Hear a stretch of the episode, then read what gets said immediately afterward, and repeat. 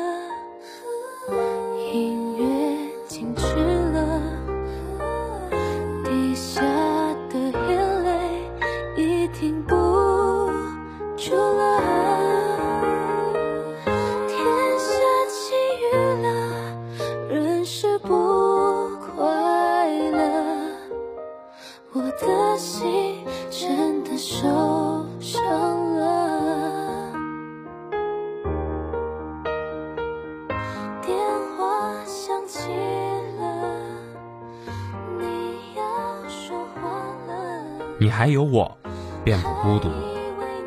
六点起床，赶八点的飞机，三个小时后落地，转大巴去火车站，再乘两个小时 K 字头快速列车，之后转乘一辆本地的蹦蹦，而后到达这座江南小城。十年前，我第一次出差，便是从长沙到这里，近二十个小时的火车，外加四个小时的客车。由于很少出差，丝毫未觉得疲倦。半夜，车厢里乘客的呼吸沉入海底，我仍坐在卧铺过道的折叠椅上，看着窗外，数着偶尔擦肩而过的列车，打量着山间居民的点点灯光，发觉月光在农田水洼里的倒影比在哪里都透亮。我不知道未来还会不会来这座城市，不知道还有没有这样出差的机会。在那辆开往春天的列车上，我许了一个愿望，希望未来的工作中能够常常出差，做一个能看到除了湖南之外的世界的人。想象中，每次我都能坐这样的夜行列车，一夜过去，眼前的世界便换了天地。这是一辆普快，沿途停靠城市无数，在没有睡着的时间里，我会在每一个停靠站下车透一口气。那时我年轻力壮，其实根本不需要透什么气。我下车只有一个目的，希望未来跟同事们提起，我好歹能吹牛说我曾去过那个城市。这个想显得自己有见识的坏毛病至今还在。明明有直飞到达的航班，我放着不选，偏偏要挑在某个国家转机的航班，目的也只有一个。全当自己去过那个地方。也许能力不够，所以至今不能真正满足自己内心的愿望；也许足够幼稚，所以至今仍会用这一招骗骗自己。十年过去，现在的工作果然实现了当年自己在火车上许下的愿望：常常能出差，常常要出差，也常常。突然忘记自己到底在哪座城市，就如同所有狗血的电视剧一样，我居然真的被委以重任，被公司派出去谈判。间货去过很多大学和同学们见面，读大学时只能买绿皮火车硬座，换着同学的学生证买半价票。参加工作之后，工资略有盈余，可以选择买短途卧铺。后来可以不坐绿皮火车，改成动车，再后来动车改为高铁，高铁又变飞机，二等座换成了一等座，经济舱也换到了商务舱，但我再也不似当年那个会趴在车窗上彻夜看风景的少年。现在的我倒头就睡，落地才醒。即使变换了城市，也少有惊喜。有时候我会问自己，还记得十年前那个期待见识这个世界的少年吗？有时我也被反问，你还认得出这是你十年后想成为的那个风尘仆仆的大叔吗？那时全世界都在沉睡，唯有我一个人醒着，没有人对话。没有人应答，一笔一画的想法都在心上刻得生动形象。站在山岗上，用尽全力的呼喊，得到的不过是更大的回声而已。世界只剩我一个人的孤独，莫过于此。而现在的我，满面尘灰，为了看起来有朝气，发型也只能高高竖立。上午被老板骂，下午在部门辩论。晚上赶最晚的航班飞往另一个城市，笑脸迎人。我丝毫没有疲倦，只是开始对新的世界漠不关心。我的心里从此只有人，没有景。我会突然问同事：“呃，我们这是在哪里？”同事说：“我们在人民西路。”我便很焦躁地说：“我是说哪个城市？”曾经大声问同事：“周日是星期几？”曾经拿着手机给朋友打电话哭诉，说我的手机不见了。曾经在公司偶遇同事，问对方：“呃，我这是要去哪里？”这种事刚开始听，感觉都是笑话而已。听多了，你也会默默干上一杯酒，自嘲的笑一笑。我在给新同事培训的时候说：“也许在座百分之八十的人和我一样，曾经、现在以及未来。”都可能只是一个打工仔而已。我希望，即使我们一辈子给人打工，也要打自己愿意打的工，做自己喜欢的事，拿自己应得的钱，通过自己的能力去获取信任。有了信任，才能尽情去选择自己的生活。新同事们感同身受，开始如我一样去寻找自己的路。然后有人对我说：“你现在多好啊！”每天忙碌有成就感，知道自己在干嘛，而我呢，每一天过去又是重复的新一天。人人都在选择新的生活，只有我没有选择的余地。我觉得好孤独。我把这句话记下来，反复在心里默念。现在的我，每天忙碌，似乎有成就感，知道自己每天要干什么。每天醒来又是新的一天，又有新的挑战。很多人都在重复着生活，我却有很多的选择。可我为什么也觉得孤独？默念完这句话，我恍然大悟：那个在火车上许完愿的我，为了不孤独而一直忙碌，把自己当成陀螺。三十岁之后，风景与我只是几道走马观花的残影。少有流连忘返的停留。曾经我认为，孤独就是自己与自己的对话；现在我认为，孤独就是自己都忘了与自己对话。曾经我认为，孤独是世界上只剩自己一个人；现在我认为，孤独是自己居然能成为一个世界。对于孤独，每个人在每个年龄都会有自己无比清晰的看法。十年前，我到这座江南小城出差，最开心的记忆是公款消费了一顿极为丰盛的肯德基。三个刚参加工作的小伙子点了二十对鸡翅，狼吞虎咽，最后和一堆白骨拍了合影，脸都笑烂了，却不敢把照片拿出来与同事分享，很怕别人说我们滥用公款。十年后，我一个人面对菜单，却不知道自己喜欢什么。于是随意点了三个菜，吃不了多少，只是觉得要对自己好一点罢了。孤独是一个没有明确答案的名词，是多种情绪的化身，是一个人必须要面对的很多事。正在经历的孤独，我们称之为迷茫；经过的那些孤独，我们称之为成长。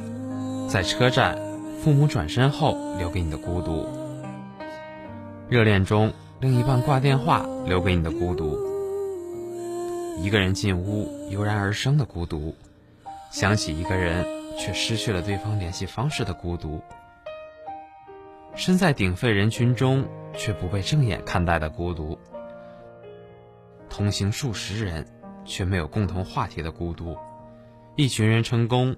自己失败的孤独，一个人成功，其他人失败的孤独，林林总总、密密麻麻的孤独，攀上我们伸展的枝干、向阳的脸庞。有些孤独感被我们挣脱，落入大地，生根发芽；有些孤独感被风带走，千里传播，寻求共鸣。从惧怕孤独到忍受孤独，再到享受孤独。对于野蛮生长的我们而言，也许不过是一场电影的时间，一瓶啤酒的时间，一次失恋愈合的时间。你总会知道失败是难免，明白黑暗是常态。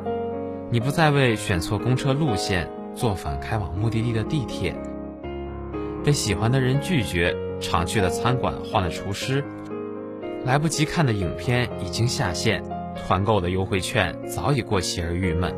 人生总会从“我就是傻缺”慢慢变成“呵呵，我是一个傻缺”，然后变成“没事儿，我们都是傻缺”。与此同时，我们的父母也会从“你绝对不能这样”慢慢变成“这样真的好吗？”最后变成“你自己注意一点哈。”是啊，云起时浓，云散变薄，你会突然发现自己变成了另外一个人。而你不再抗拒自己变了，只是会感叹，自己终于能平静接受这些变化了。你也不担心未来的自己会更糟糕，好或不好，不是外界的问题，而是适应的问题。你知道了，你的适应力和愈合力总比自己想象的要更强。这些写给自己、写给你的话，希望多年后你还能记得住。很多人缺少了另外一个人，便没有自己。无论最终你变成怎样的人，要相信，这些年你都能一个人度过所有。当时你恐慌害怕的，最终会成为你面对这个世界的盔甲。一路上经历的这样孤独，算不算是一种虽败犹荣？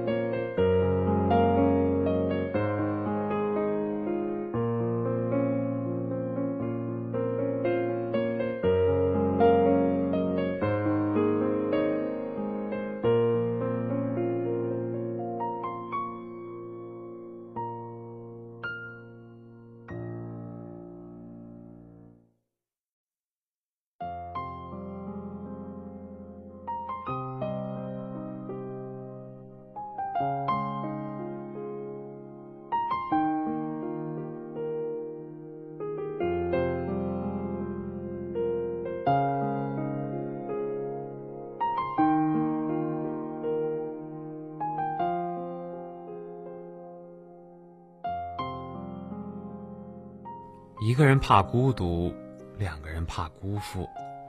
和一些人的关系像平行线，一辈子相守相望，见于眼底，藏于心间。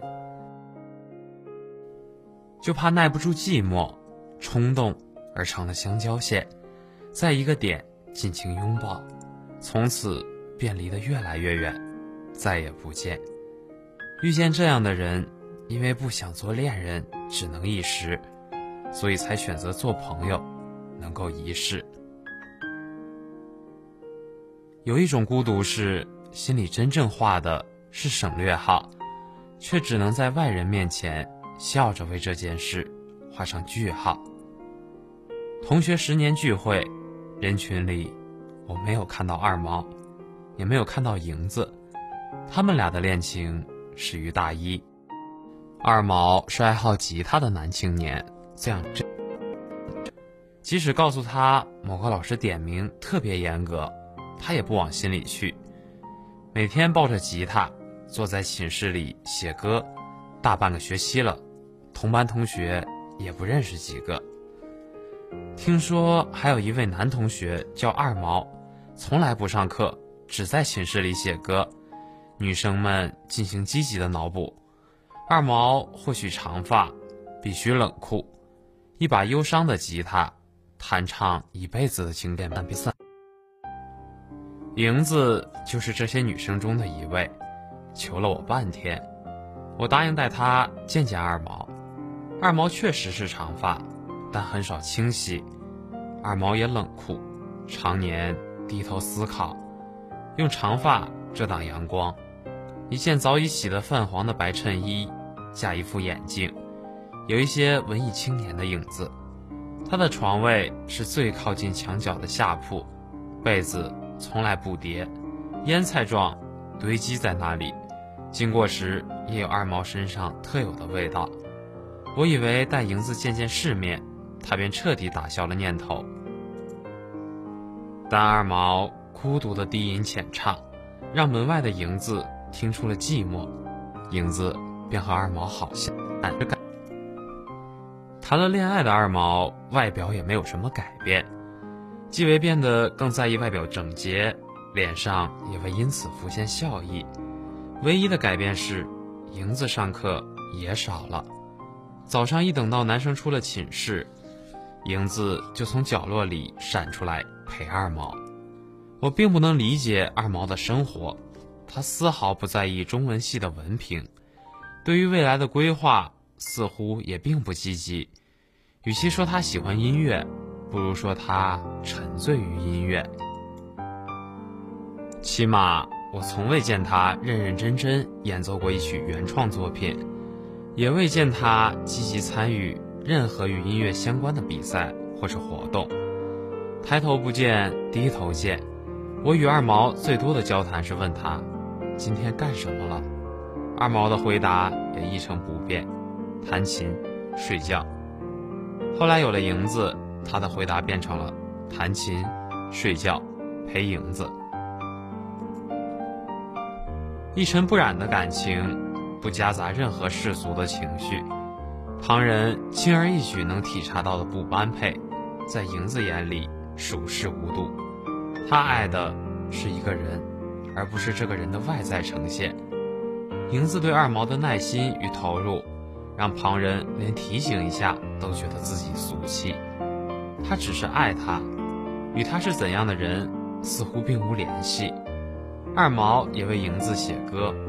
于是，影子拖着二毛一起参加学校的原创歌曲大赛，二毛死活不愿意，然后影子就一个人拿着二毛写给他的歌曲，一路唱到了决赛，拿了前三甲。二毛在台下并未欢呼，他只是静静地看着影子。我离他那么近，也感觉不到任何情绪。影子在台上感谢了男朋友二毛，他希望。他能一直为他写歌，他愿意一直唱他为他写的歌。那段告白很拽。一个女孩在舞台上对一个男孩表白，让无数女生癫狂。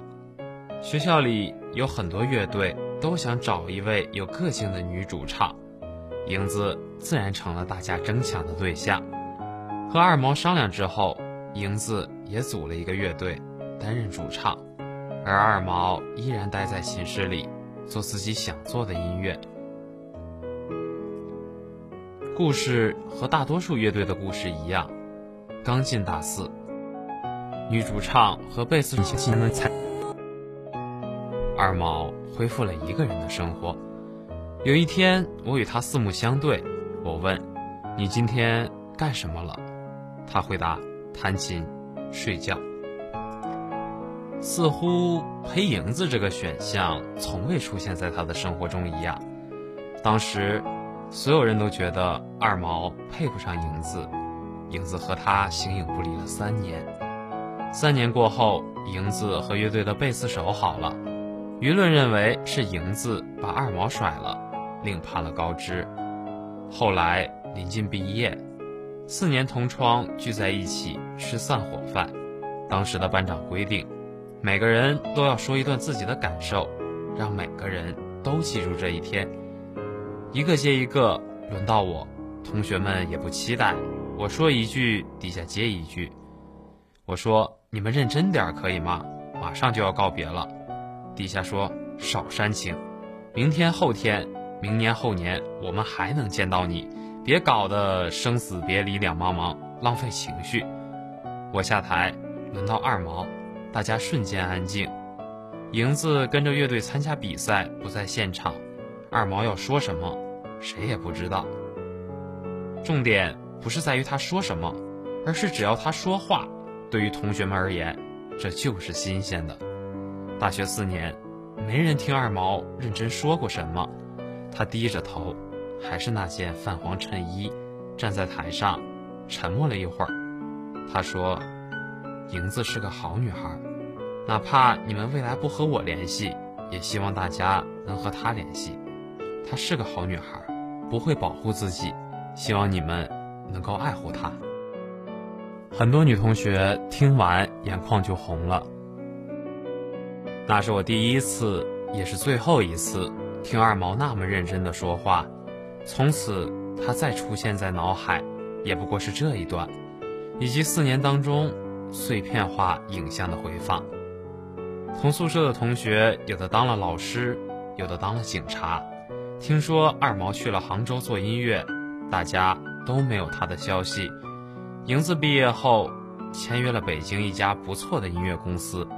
有人知道我和莹子是同学，问我莹子是个什么样的人。我想了想，脱口而出：“她是一个好女孩。”一个连自己都不愿多谈的人，为了已分手的女孩说了很多话。其实她无需他帮她解释，他也不必为他澄清。他们所做的一切，只是说明他们在一起的那三年有意义。她是一个好女孩，他曾拥有她三年，这未必不是一段美好的回忆。为什么这个故事我一直记得？也许是我见过太多人分手后在背后相互诋毁，也许是因为爱得不够彻底，分开的不够坦荡。遇见二毛影子这种感情。我会觉得更加珍贵。她是一个好女孩，一句简短的评价也证明了你是一个幸福有眼光的好男孩。她是一个坏女孩，并不代表她真的很坏，只能代表你是一个没眼光却能和坏人一起生活三年的蠢货罢了。给爱情留一些余地，回头看的时候，空白处还能添上我们想要的色彩。故事讲到这里，主播泰迪也衷心祝愿大家都能找到能让自己爱的轰轰烈烈的那个人。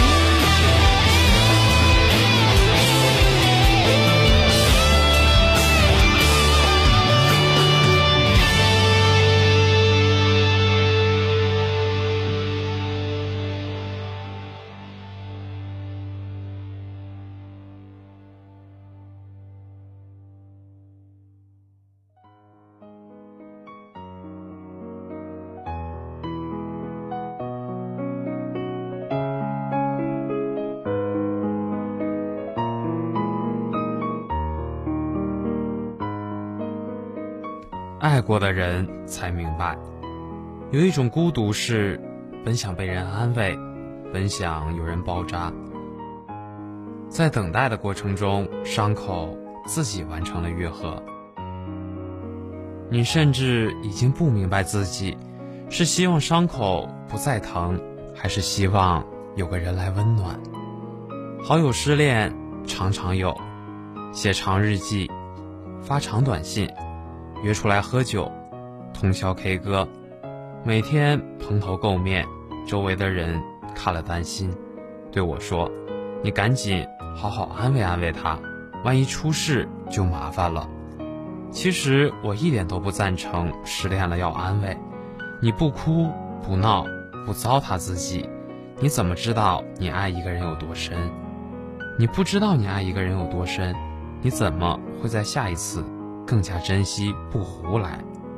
这个年头，两个人愿意在一起，已经非常不容易了。表示双方对彼此都有期盼，但谈着谈着就分开了。两个人都不爱了还好，如果仅仅是一方不爱了，那一定是另一方出了问题，没有满足对方内心对于爱情的期盼。爱情中没有胜者和败者。只有合适与不合适，不合适你再央求也没用，不如收拾好心情，燃烧起斗志，做一个能满足下一任的最佳男女朋友吧。当然，我不赞成失恋了还要安慰。更重要的原因是，如果你不伤到麻木，你就会一直痛下去。记得有一年去海岛，我从船上游去岛上的过程中，被水底的海胆。刺破了脚趾，很长一根断在了脚趾里，痛不欲生的我只能游回船上。在船上有一个同样遭遇的外国女孩正在被船员救治。我看到船员拿玻璃罐一下又一下砸她的伤口，女孩的表情也从最初的疼痛难忍慢慢平静下来，我心情就没那么焦虑了。轮到我时，船员让我忍住疼痛，他用蹩脚的英文告诉我这是最好的方法，然后拿同样的玻璃罐用力地砸我受伤的脚趾，第一下就让我觉得疼到没有未来，一下、两下、三下，非常使劲，血流了不少，但脚趾里的刺却丝毫没有出来的意思。说来也奇怪。船员砸了十几、二十几下后，我的脚趾已经被砸得麻木，渐渐失去了痛感。他问我还疼不疼，我摇头示意已经不疼了。然后他放下我的脚，对我伸出了大拇指说：“OK。”我疑惑地看着船员，不停用手比划，我的刺没有出来啊。他笑了笑，也用手势示意我：“就是这样的。”一旦失去了疼痛感，即使有刺，也不觉得疼了。回国之后，我渐渐忘记了这件事情。过了几个月，我突然想起来，脚趾里还有一根海胆刺，连忙检查，却发现刺似乎已经不见了，好像已经被身体吸收了，令人惊讶。上网一查才知道，常在海边生活的人，一旦被扎了海胆刺。就得第一时间把刺拍死，避免释放毒素。然后刺即使留在身体里，也会随着时间被身体吸收。不疼分很多种，有一种是伤口已愈合，还有一种是伤的血肉模糊的麻木。在越来越了解自己的过程中，我们开始分得清每一种心理的感受。原本你我都是陌生人。因为一个眼神，一条短信，一个不经意的态度，甚至是一方鼓起的片刻勇气，我们对彼此笑了，默认了，牵手了。我们突然从随时都可能擦肩而过的陌生人，成了耳鬓厮磨的恋人。我们聊起过去的成长，聊起曾经听过的歌曲，聊起每一个生命中记忆的小细节。我们甚至也拉钩，心里默许，你的过去。我来不及参与，你的未来我奉陪到底。这样的承诺，我们一起看电影，我们一起旅行，哪怕不会摄影，也坚持用相机替代自己的眼睛，给你留下最美的回忆。全天下哪有比我们更幸福的人呢？我们回忆当初的相识，觉得走运极了；我们回忆这些天的甜蜜，觉得完美极了。我们对于未来也从不忧心忡忡，觉得你我就应该走下去，就这么一直走下去，直到有一天。以及那一天之后，你突然觉得对方陌生，觉得不再敢袒露心扉，觉得对方不再值得自己去信任。有时解释成了自讨没趣，有时等待成了流离失所，有时努力只是将对方越推越远。你会问自己，为什么恋人之间的关系那么脆弱，不堪一击？后来你想明白了。并不是恋人之间的关系太脆弱，而是恋人太脆弱，碰撞之后容易受伤。我看过一种说法，说是如果另一半生气不可理喻的话，就紧紧握住对方的手放在自己的胸口，然后另一只手摸着对方的额头，说：“你感受一下，你一直在我心里。”不论对方如何反驳，重复这一句话，准没错。后来很多人留言，觉得心里被打了一针麻醉剂。如果自己遇到这样的另一半，一定会缴械投降。我默默地记在心里，却从来没有派上过用场。对于我这样神经大条的人，能忍到我闹出分手戏码时，多半是任何补救都来不及了。我把手剁掉，对方也会扔出去喂狗了，或者看都不会看一眼。掉头就走，很多时候那些恋爱中的技巧看起来只适合每天都活在细节里的情侣，而每天活在细节里的情侣其实也不需要技巧，靠着两颗有安全感的心便能白头偕老。相爱不过是学习开始彻底相信一个人。大学里最喜欢的歌曲是星盒子唱的《好朋友》，歌词写道。爱情是不是非要到最绚烂的放手才能感觉永久？那时的我哪里懂，觉得歌手简直了，为了押韵什么词都写得出来。但到了今天，在听到这首歌时，这句歌词却把我唱得老泪纵横。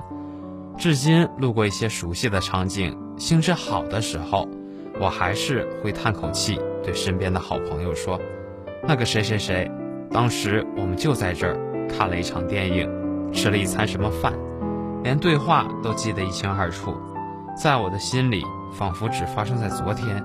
若要问对方，对方也许只会回答一个字，那就是啊。有些不痛是早已愈合，提起来只有伤疤，没了感受；有些不痛是几近麻木，感受爱的能力全部用来感受痛了。你要相信自己强大的愈合能力，即使心里有刺，不拔出来，也会随着时间而最终消失。分手不可怕，一年是期限。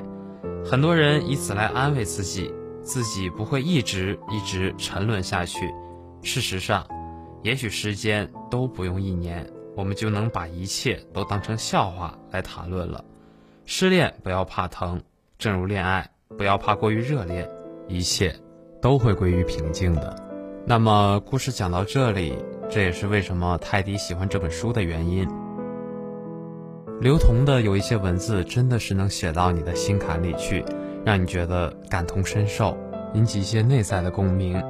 我也曾撕心裂肺的爱过，也有过经年累月的孤独守候，曾经也把自己活成了《煎熬》里面 MV 的那种情况。但是好在，在一个人的陪伴下，自己慢慢的也走了出来。泰迪也真心的祝愿所有在听这期节目的同学，如果你在热恋中，那就祝愿你和你的另一半能够好好的；如果你正在经历失恋，那也不用怕，失恋而已，一年为期，我们最后都能恢复那种爱人的能力，请你一定要相信我。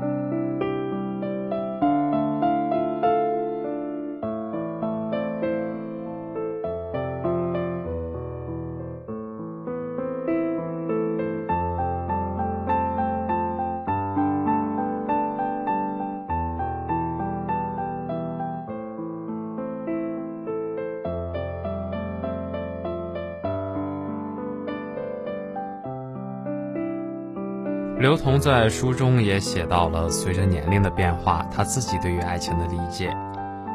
十八岁不明白爱究竟是什么，于是寻找到十九岁。十九岁开始懂得，爱原来是让另一个人明白你的爱，并且和你在一起。可是却被二十岁的理解推翻。二十岁认为爱情应该是对方对自己无微不至的照顾和关怀。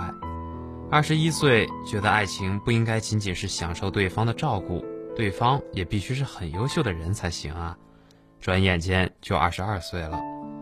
二十二岁终于知道自己年少的幼稚，原来爱情应该是两个人同甘共苦，共同奋斗，面对一切的寒流，取暖才是最重要的。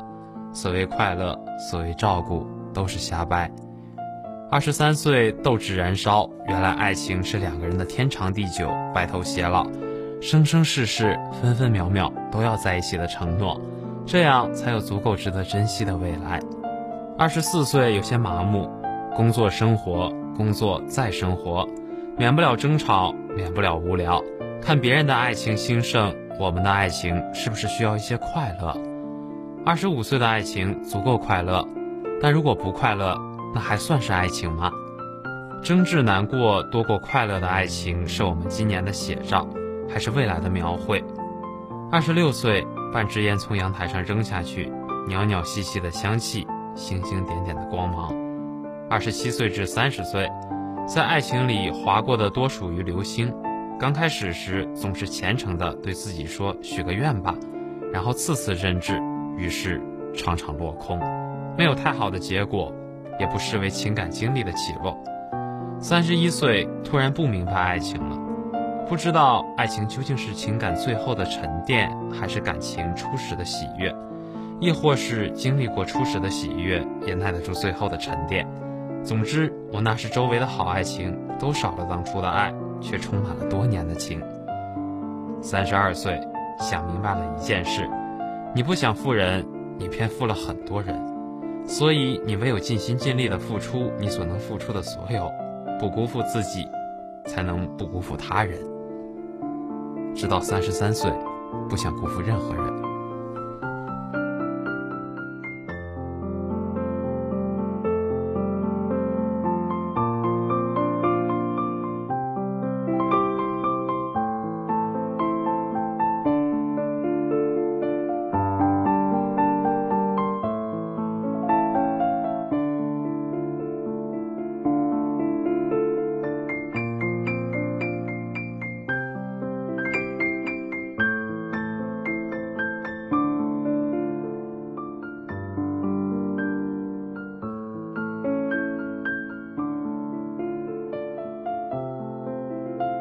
今天的节目到这里就要结束了，欢迎大家关注我们的官方微博“重庆邮电大学阳光校园广播台”，我们下期节目再见。